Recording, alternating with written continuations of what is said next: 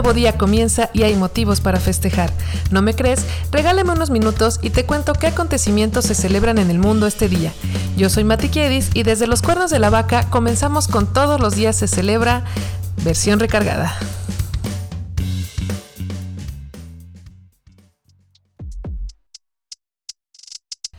Esta es la semana 24 de 2023. En este episodio hablamos de los festejos y efemérides del 17 de junio. Buen día, buena vida. Hoy sábado 17 celebramos el Día Mundial del Tecelado, el Día Mundial de la Lucha contra la Desertificación y la Sequía, el Día Internacional del Surf y el Día Mundial de los Malabares. Cortito, pero con mucho corazón. ¿Qué te parece si comenzamos?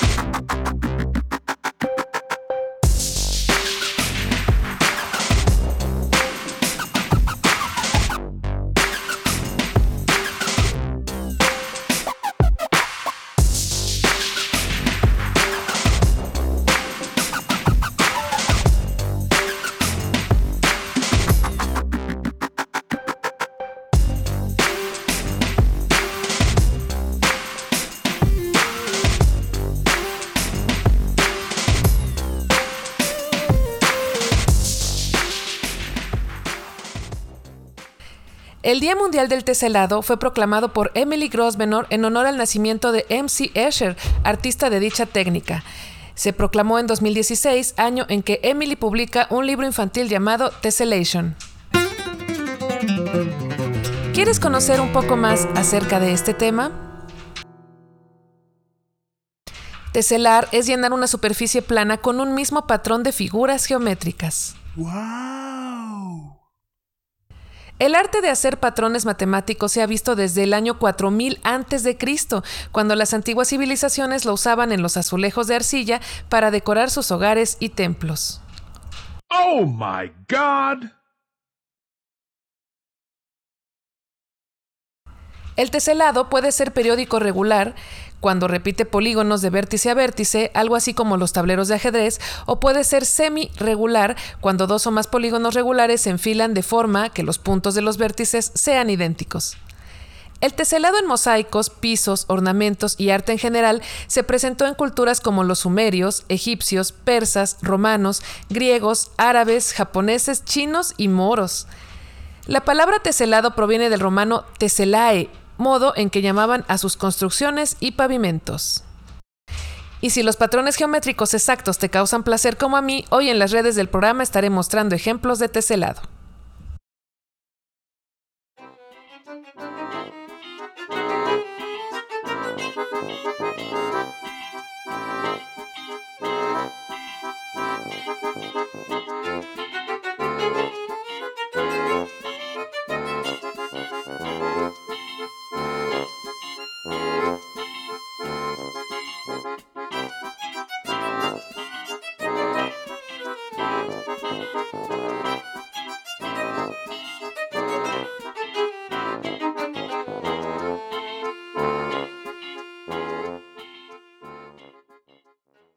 El Día Mundial de la Lucha contra la Desertificación y la Sequía fue proclamado por la ONU en 1994 y recuerda la importancia del cuidado del agua y los suelos.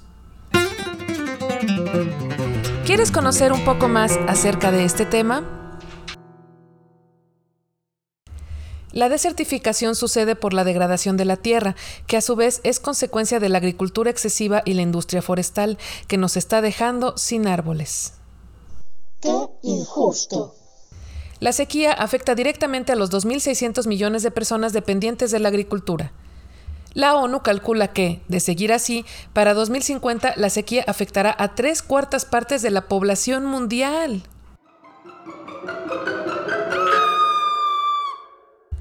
Las sequías aumentan en número y duración un 29% al año desde inicios de este siglo.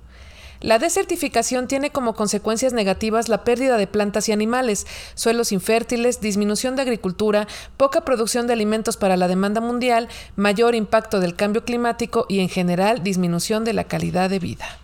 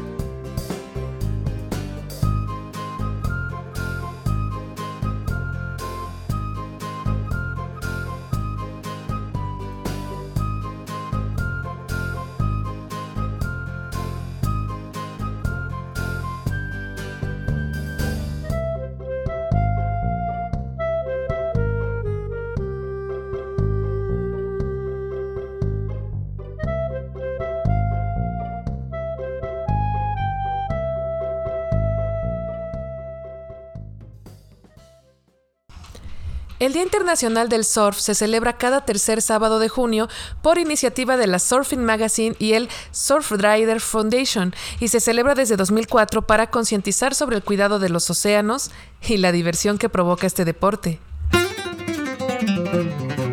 ¿Quieres conocer un poco más acerca de este tema? Hay registros de surfistas desde el siglo XVIII. Increíble, increíble. Se calcula que es un deporte practicado por unos 35 millones de personas procedentes de unos 162 países y cada año se unen un millón de practicantes más. El primer campeonato de este deporte se celebró en 1928 en California, Estados Unidos. Se le conoció como el Campeonato de Surf de la Costa del Pacífico.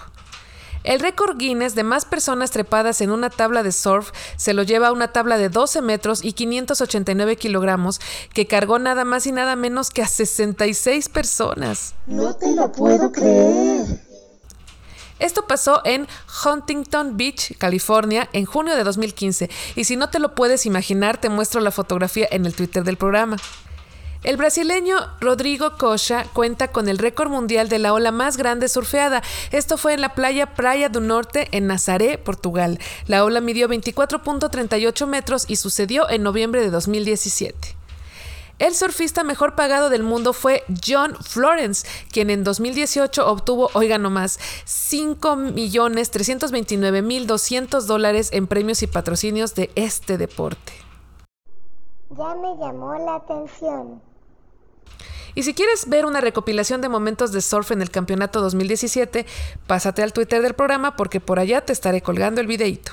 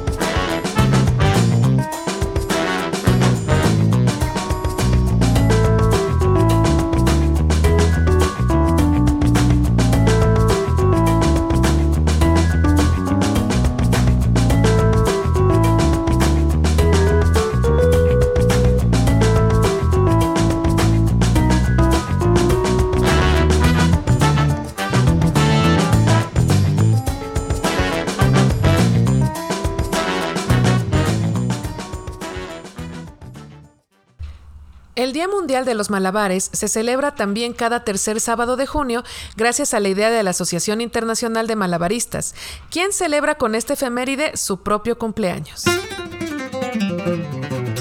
¿Quieres conocer un poco más acerca de este tema?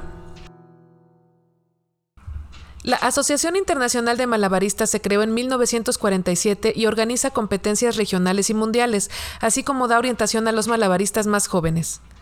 Si te gusta hacer malabares con lo que tengas a la mano, felicidades. Estás ejercitando destrezas como la coordinación, la visión espacial, la atención y la concentración.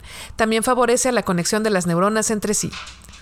Las mujeres egipcias practicaban el malabarismo desde el siglo 8 antes de Cristo. Wow. El libro chino Lie Si, que se escribió hace unos 2000 años, ya describía una escena de un malabarista con siete espadas. Increíble. En 1500, los malabaristas irlandeses que lastimaban a algún miembro de su público debían pagarles una compensación económica. El historiador griego Genofonte narra una cena presidida por Sócrates en la que una mujer baila con la flauta mientras hace malabares con 12 aros, esto en los siglos IV y V a.C. El siglo XIX vio la llegada de los malabares modernos, aunque se usaban al inicio de los espectáculos de circo como modo de calentar al público mientras los artistas se preparaban para sus actos. En 1910, los conocidos como caballeros malabaristas agregaban a sus actos accesorios como huevos, tazas, platos, frutas pequeñas, pelotas y tacos de billar. También cachaban monedas con sus monóculos e iniciaban con el famoso truco de jalar el mantel, dejando intacta la vajilla servida en la mesa. Si quieres ver cómo han evolucionado los malabares, por favor corre a ver el video del artista Bernard Heisen en el Circo du Soleil. Lo puse en el Twitter del programa y tiembla conmigo de emoción al ver este acto de unos 7 minutos.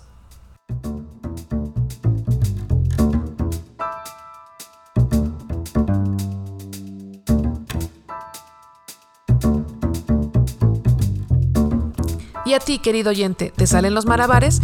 Yo puedo solamente con dos pelotas, pero espero que cuente haber sido bastonera. Cuéntame de tus trucos o si eres de los que les regala una moneda en los semáforos cuando el show realmente es de impacto. Espero tus comentarios en las redes del programa que son arroba c-celebra para Twitter y arroba c.celebra para Instagram. Recuerda que complemento los temas que aquí vemos, así que vale mucho la pena que le regales una visita y un like y por allá te espero.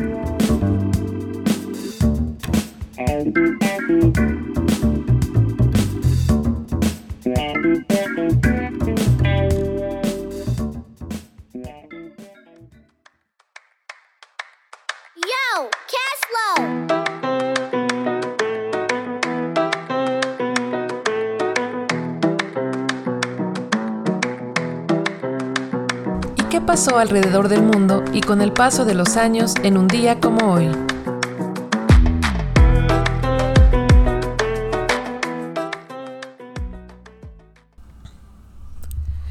17 de junio llegó al mundo el material impermeable.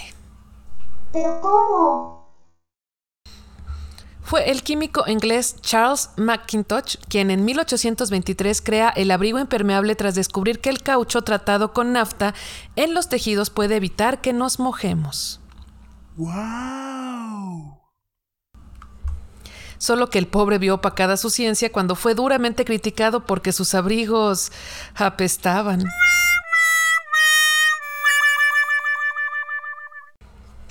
Olían tanto a caucho que nadie quería usarlos. Pero bueno, nosotros muchos años después aplaudimos sus esfuerzos, ¿cómo no?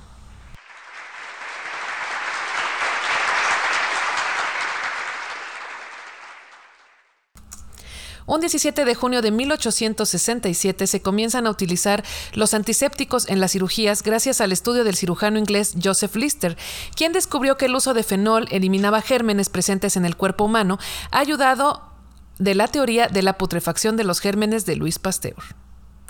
El 17 de junio de 1939, Eugene Weidmann se convierte en el último hombre guillotinado en Francia y como sé que estas historias morbosas te encantan,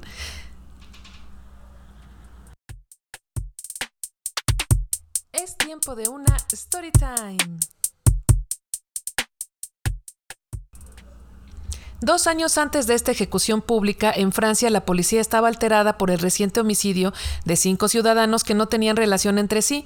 Su asesino sería Eugene Weidmann, ciudadano alemán que se quedó al cuidado de sus abuelos en la Primera Guerra Mundial y que desde pequeño fue cometiendo pequeños delitos hasta cumplir una condena de cinco años en prisión por robo, donde conoció a compañeros de celda con los que planeaba salir y secuestrar turistas para quedarse con su dinero.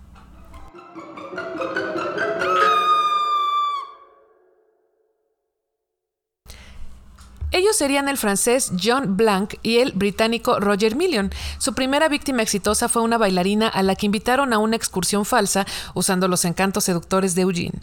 Fue envenenada con un vaso de leche y la amante de Roger se presentó a cobrar sus cheques de viaje.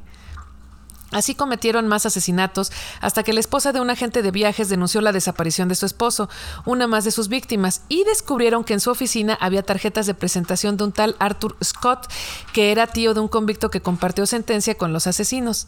Este preso, por cierto, también fue asesinado por ellos por miedo a que los delatara.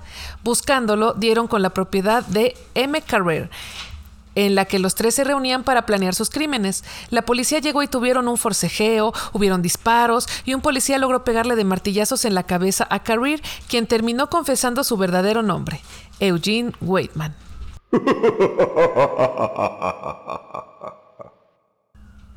Poco a poco se entregaron los demás cómplices, pero a Waitman, autodeclarado el principal asesino, no le dieron piedad. Su ejecución sucedió en Versalles por parte de un ejecutor sin experiencia que tardó demasiado en soltar la navaja. El caso fue tan mediático que se cree que la lentitud del verdugo provocó que se tomaran fotografías y hasta un video de la ejecución. La gente abrió botellas de champaña, las mujeres mojaron sus pañuelos en la sangre del criminal, vaya, toda una algarabía. Y como se dieron cuenta que este castigo en vez de aleccionar incitaba a despertar la parte animal de la gente, pues el mandatario francés de dicha época, Albert Lerbourn, dijo ya no más y acabó con la diversión de la prole. Pero ¿quiénes somos nosotros para juzgar? Fue un 17 de junio de 1942 que sale a la venta la primera historieta de G.I. Joe en la revista militar estadounidense Yank, de Army Weekly.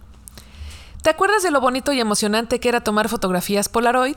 Pues la cámara fue patentada un 17 de junio, pero de 1970. Ah, claro, ahora recuerdo.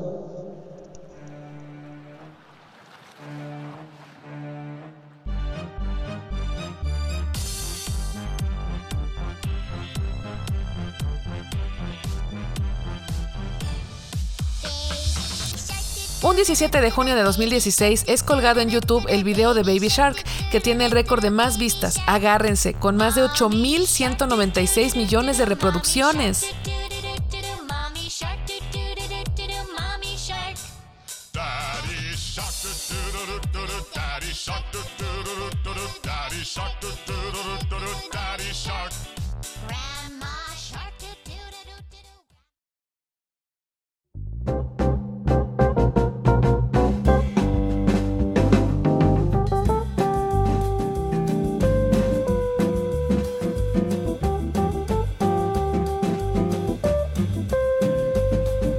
La chica dorada, Paulina Rubio, hoy parte un pastel con 52 velitas.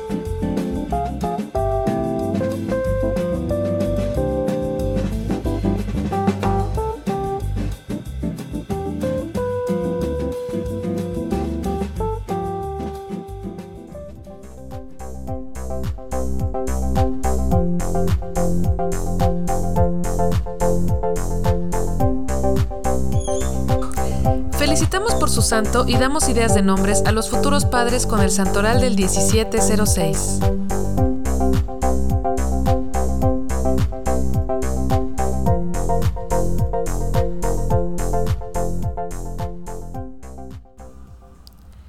Diógenes, Nicandro, Lotería.